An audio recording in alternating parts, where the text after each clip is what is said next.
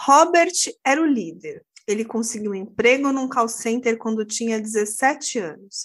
E todo o dinheiro que ganhou foi para comprar facas, coletes, capacete, balas e revólveres.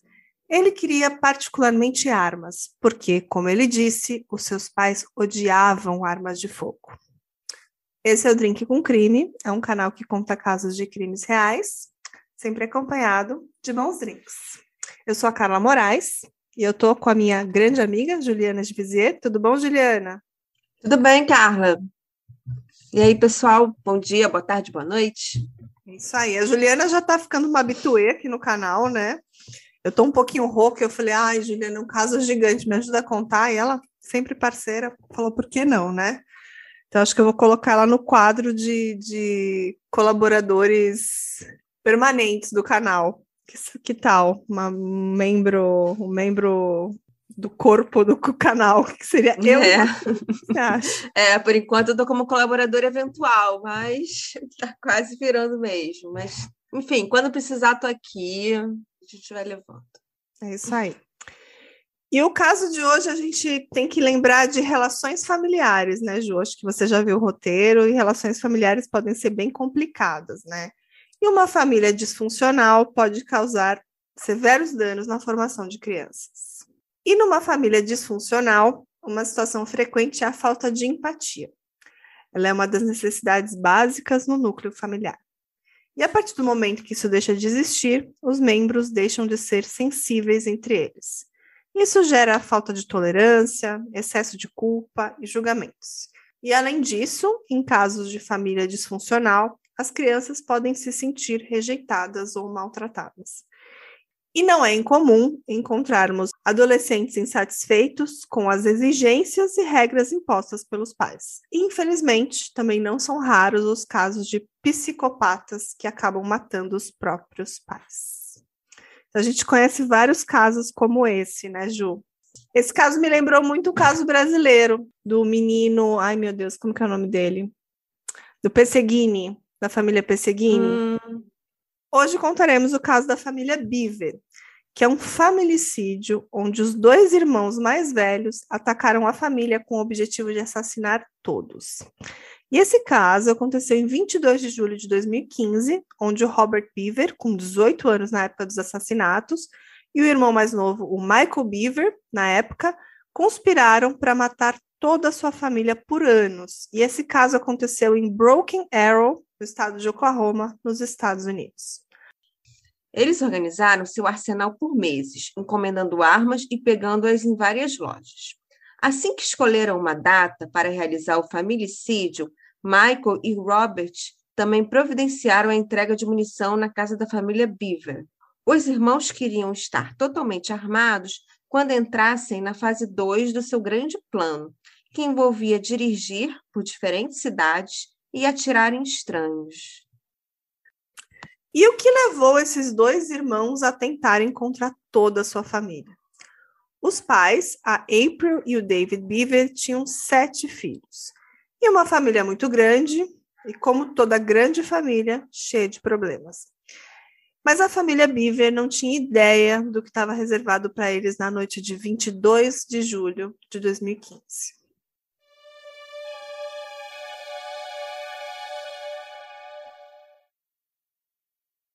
Dupla era obcecada por serial killers e queria ganhar fama e notoriedade realizando um assassinato em massa.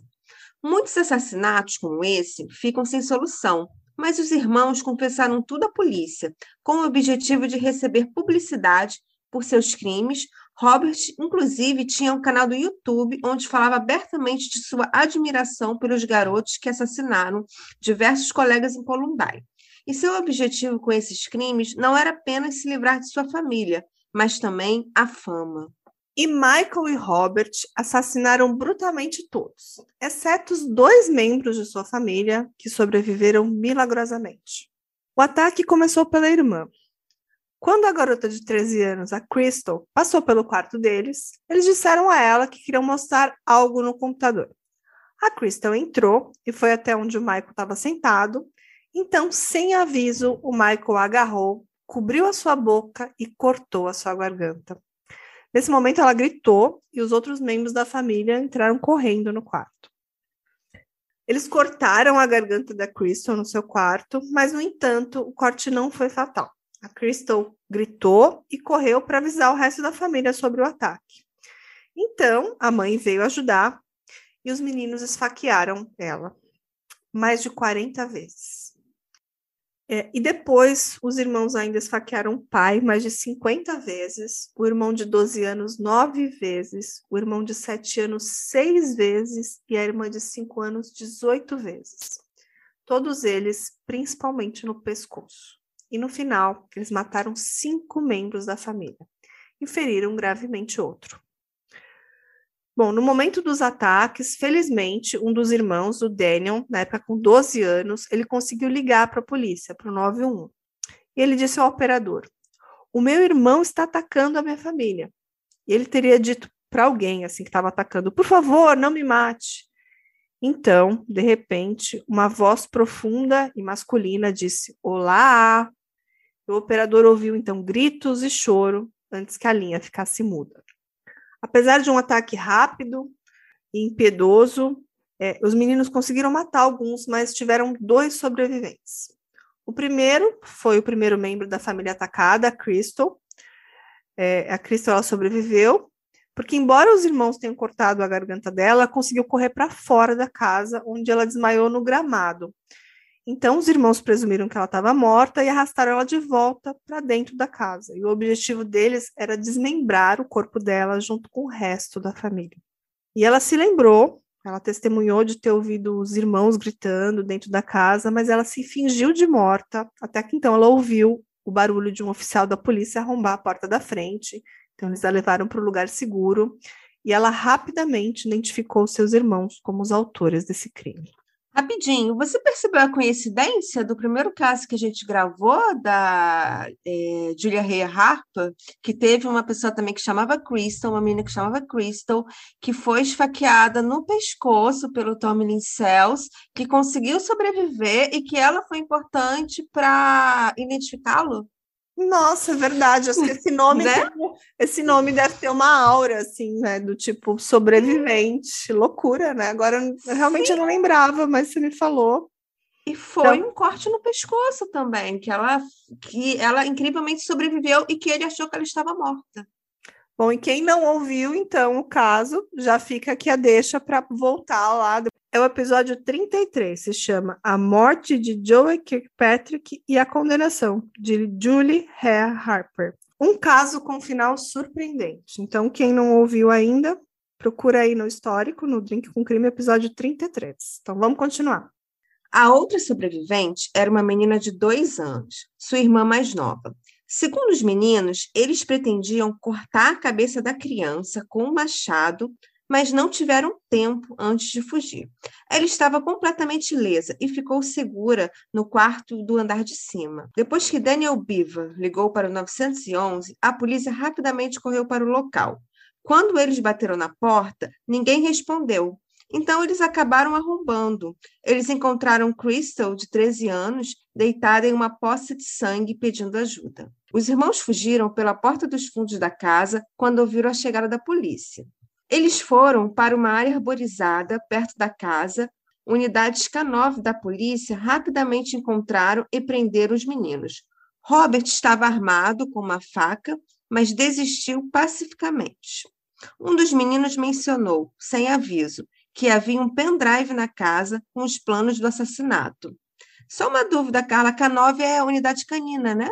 Que é de cães farejadores? Isso, isso mesmo. Uma vez capturados pela polícia, os meninos admitiram que pretendiam desmembrar a família e colocá-los no sótão. Eles então pegariam as suas munições e armas e roubariam o carro da família. Eles planejavam fazer um tiroteio em massa em tantos locais quanto fossem possíveis.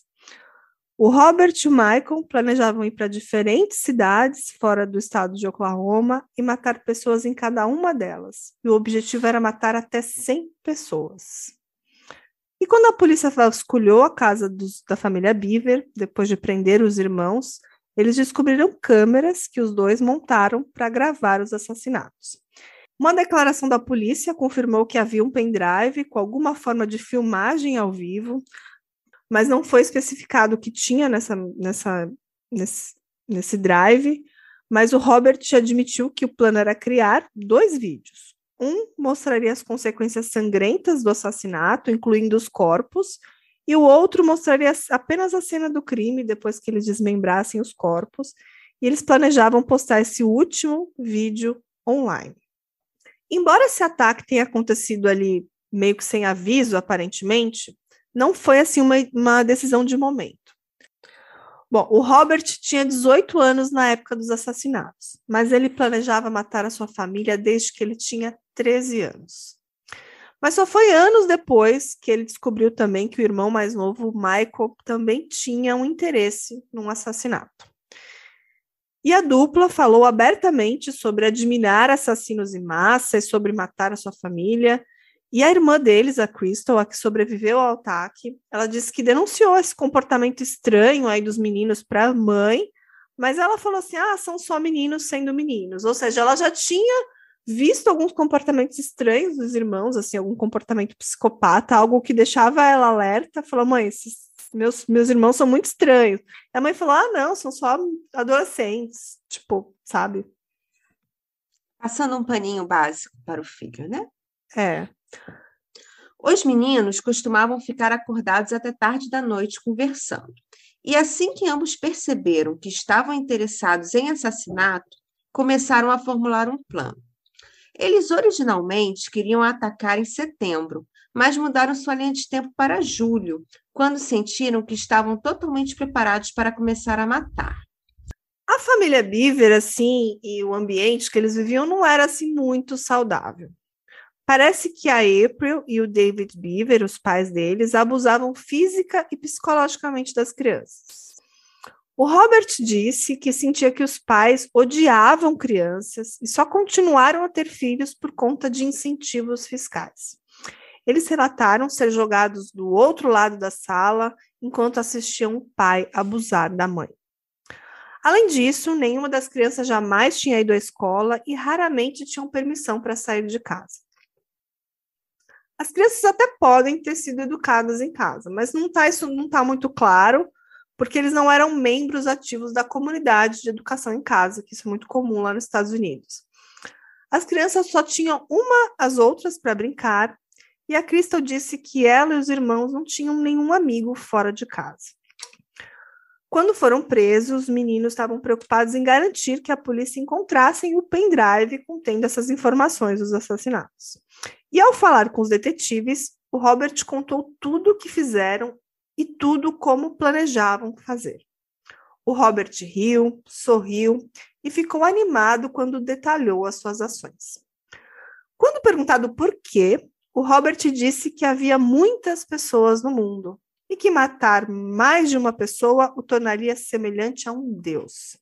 O Robert achava que matar não era, por natureza, uma coisa ruim. E se ele e seu irmão simplesmente matassem uma pessoa má nos seus esforços, eles estavam ali ajudando a sociedade de alguma maneira. Após as prisões, Robert tentou se enforcar com um lençol. Um guarda o pegou em flagrante, cortou o lençol e o colocou sob vigilância suicida. Robert estava servindo a pena sem a possibilidade de liberdade condicional. Em 9 de agosto de 2018, Michael foi condenado à prisão perpétua com possibilidade de liberdade condicional.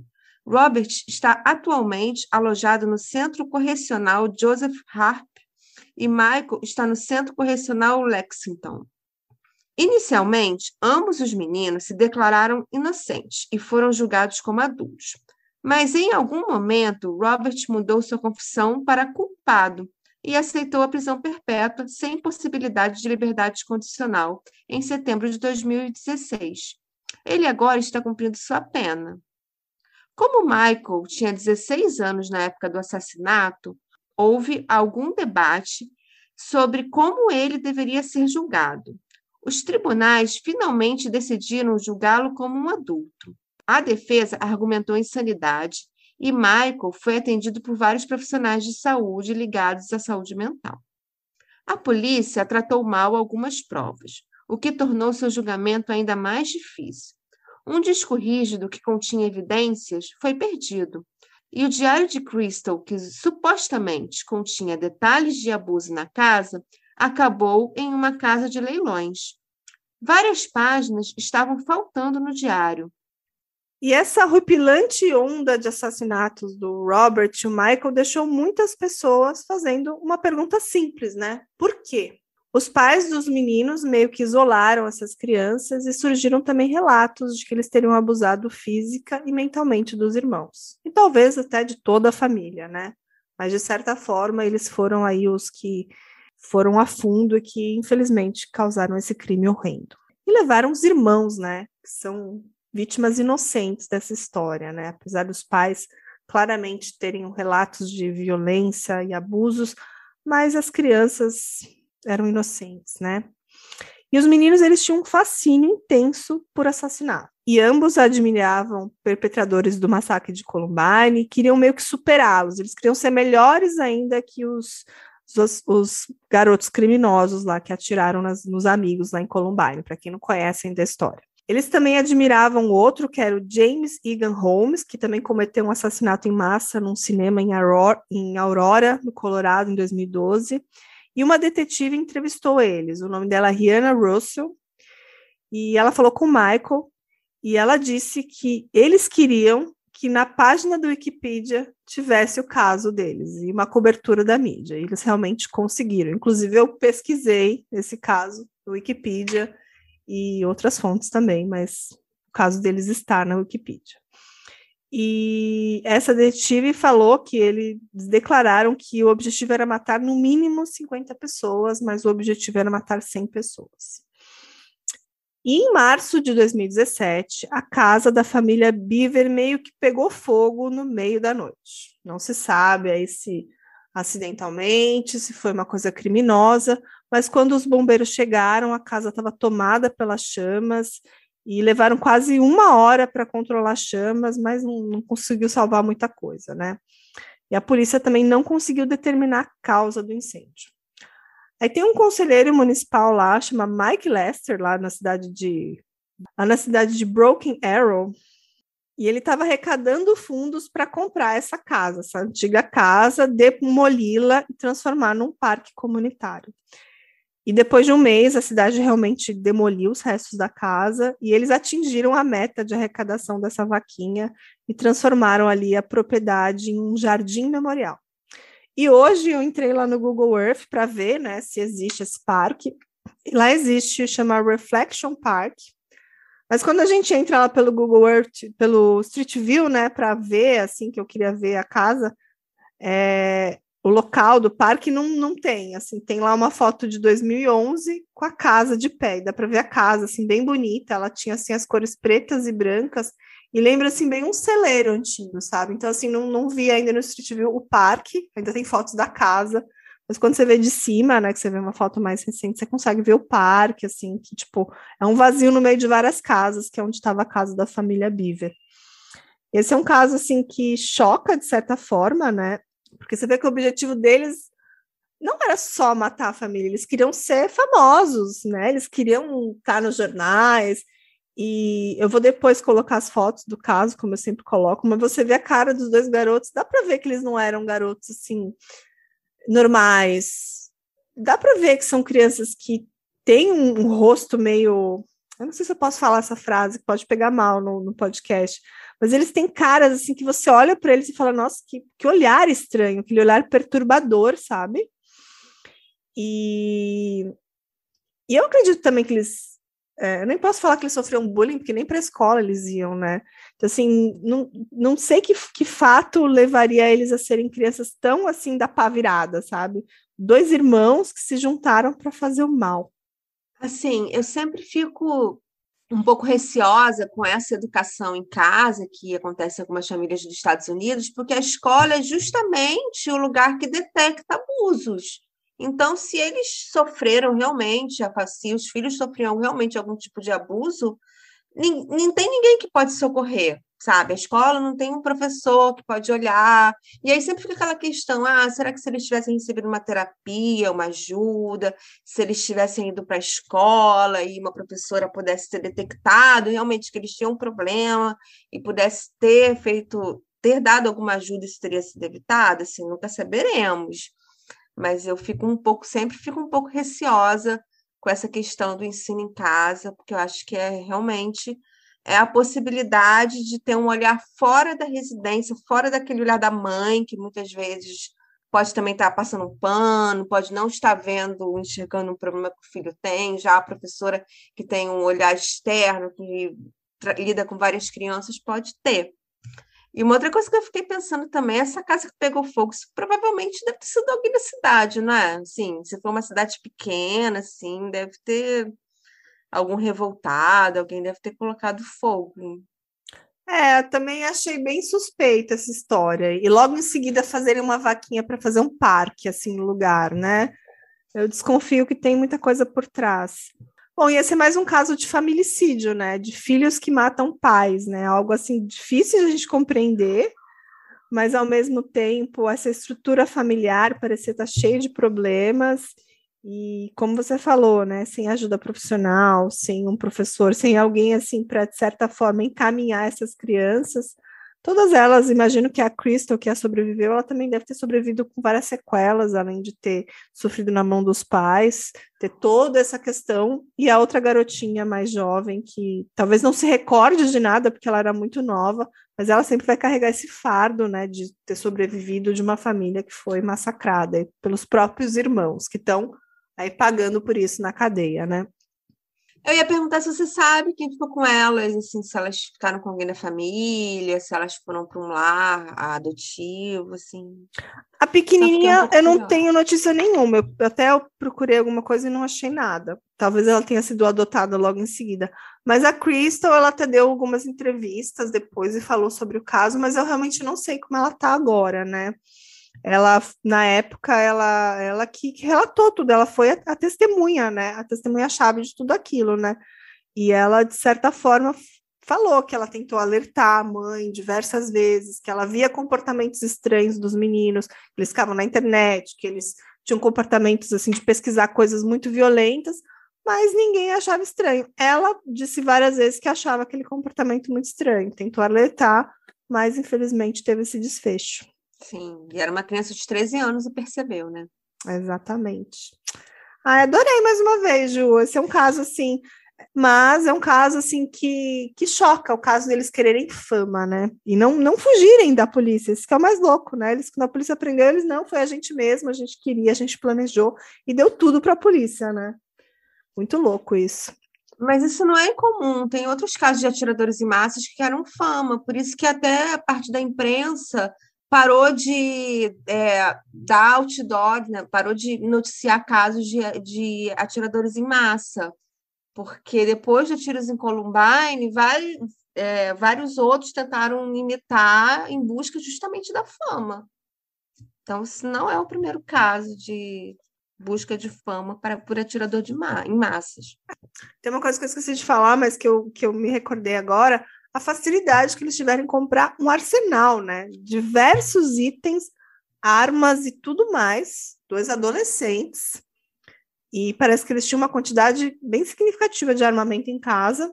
Provavelmente não usaram todos, mas eles estavam se planejando para um massacre na cidade, assim, olha que loucura, né? Então, é, essa facilidade em conseguir isso, para mim, incomodou um pouco, assim. Os Estados Unidos a gente ouve isso, né? Do tipo, ah, a criança levou uma arma para a escola, ou tal pessoa tem um monte de arma, mas aí depois a gente vê esses casos, a gente vê que realmente é uma realidade, que é uma coisa que pode acontecer lá. E eu tenho uma ressalva, né? Eu, eu sou contra armas em casa, sou contra essa facilidade de comprar armas que aparentemente tem lá, né? Existem vários locais que você pode comprar, e eles justamente se utilizaram disso, eles compravam pela internet, mandavam entregar na casa deles, sabe? Como se fosse como a gente entra no Mercado Livre e compra uma coisa. Parece que foi algo muito fácil.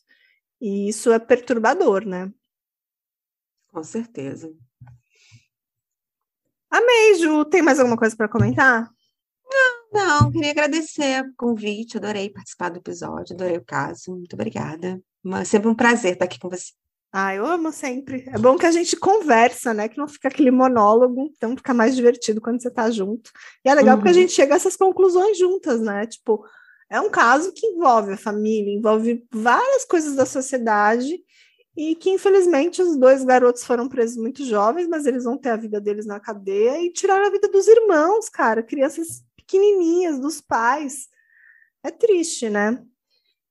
Sim, muito triste, né? As crianças tinham o futuro todo pela frente e perderam a vida pelos próprios irmãos. Imagina o psicológico dessas crianças crescerem tendo um assassinato, um crime horrível feito pelo, pelos próprios irmãos, né? Sim, com certeza. Muito triste. Então, vou deixar um, as mensagens de sempre para todo mundo seguir a gente lá no Instagram, né? No arroba Drink com Crime. Seguir também a gente nas plataformas de podcast, que agora algumas você pode seguir. Aí, quando tem episódio novo, eles mandam um aviso para vocês. Quem quiser ouvir a gente também pela Aurelo, mas a gente está em diversas plataformas de podcast.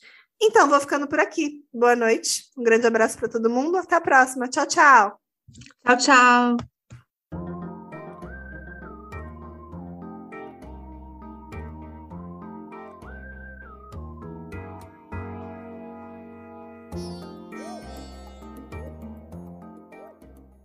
Hey, você se interessa por crimes reais, serial killers, coisas macabras e tem um senso de humor um tanto quanto sórdido? Se sim, você não está sozinho. Se você precisa de um lugar recheado de pessoas como você, venha conhecer o podcast Pátria Amada Criminal. Todas as semanas tentamos entender o pior da humanidade. Nesse processo a gente ri, chora, fica brava, fofoca, porque afinal de contas é assim que a gente fala quando está entre amigos. Suas novas melhores amigas trevosas estão aqui no Pátria Amada Criminal.